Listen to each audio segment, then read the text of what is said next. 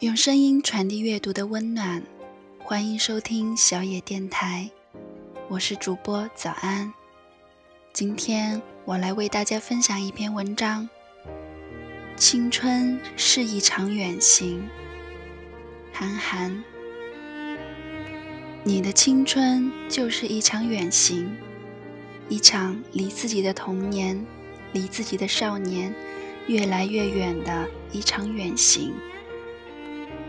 在我和你们一样大的时候，十八岁，我正在一列从上海到北京的火车上，我的远行就这样开始了。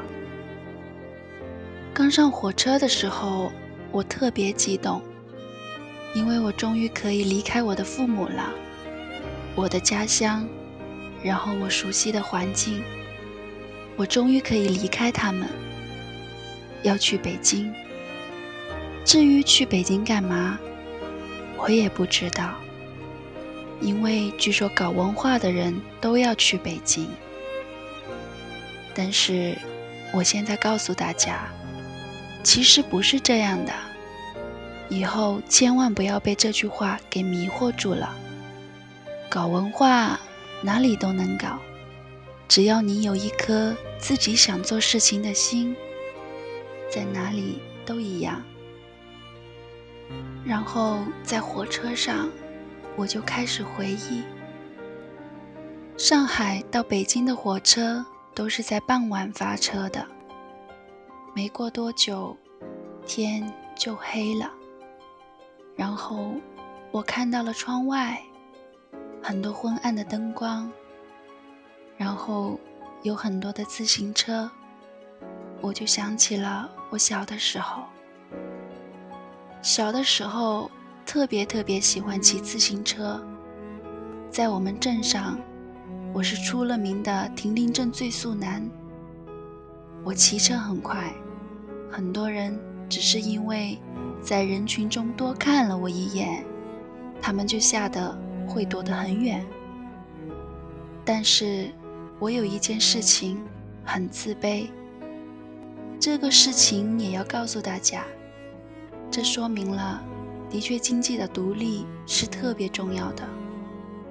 因为我一直骑着一辆女士自行车，然后我跟我的父亲说了很久，我的爸爸终于答应给我买了一辆山地自行车。有了这台山地车以后，我就开始骑得更远、更多。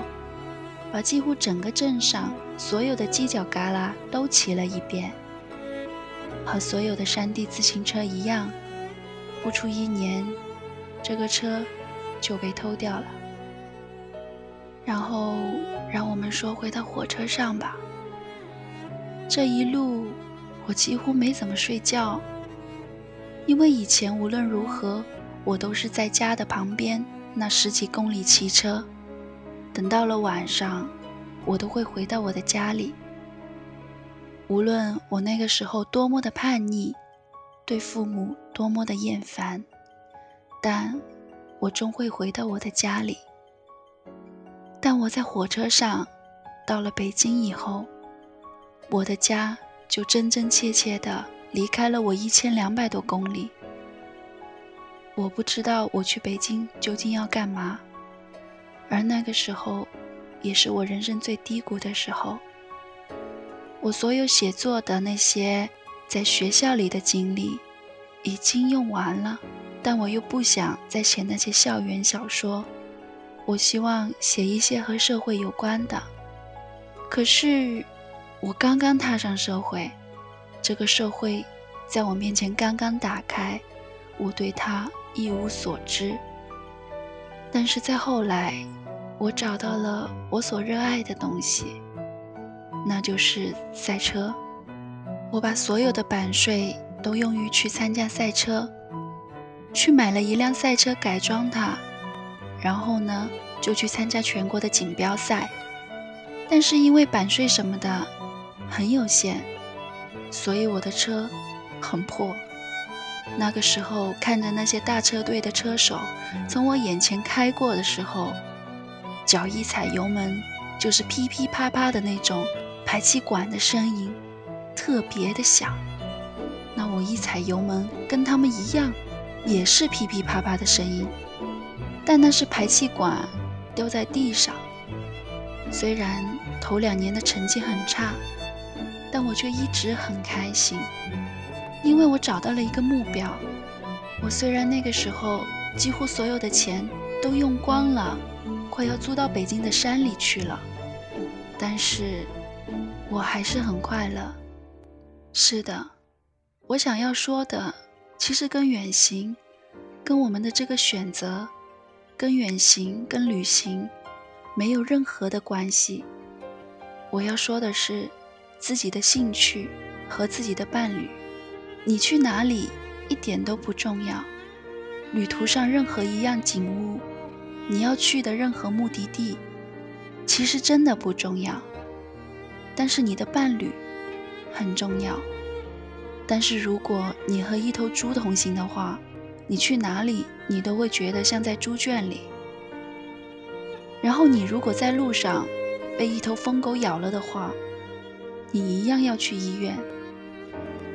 所以我觉得旅行不重要，你所热爱的是最重要的，因为你的青春就是一场远行，一场离自己的童年。离自己的少年越来越远的一场远行，你会发现这个世界跟你想象的一点都不一样。你甚至会觉得很孤独，你会受到很多的排挤。度假和旅行其实都解决不了这些问题。那我解决这些问题的办法，就是不停寻找自己所热爱的一切。那我就喜欢骑车，喜欢远行，喜欢写作，后来喜欢赛车。在我小的时候，喜欢阅读，喜欢钓龙虾，喜欢踢足球。这就是我的兴趣，让我的人生有了目标，也让我有了一技之长，不给这个社会造成负担。所以。同学们，远行不重要，去哪里不重要，找到自己所热爱的，千万不要放弃，千万不要放弃，千万不要怕被他人所嘲笑，因为无论你做什么，总会有一些人在后面笑你。你做得好，做得坏，都会有人在笑你。不要怕被人嘲笑，就算你喜欢研究蚯蚓，或者你喜欢做各种各样的事情，哪怕你立志于要做第一个华人的美国总统，不要紧，just do it。本节目由小野电台提供，用声音传递阅读的温暖，感谢您的收听。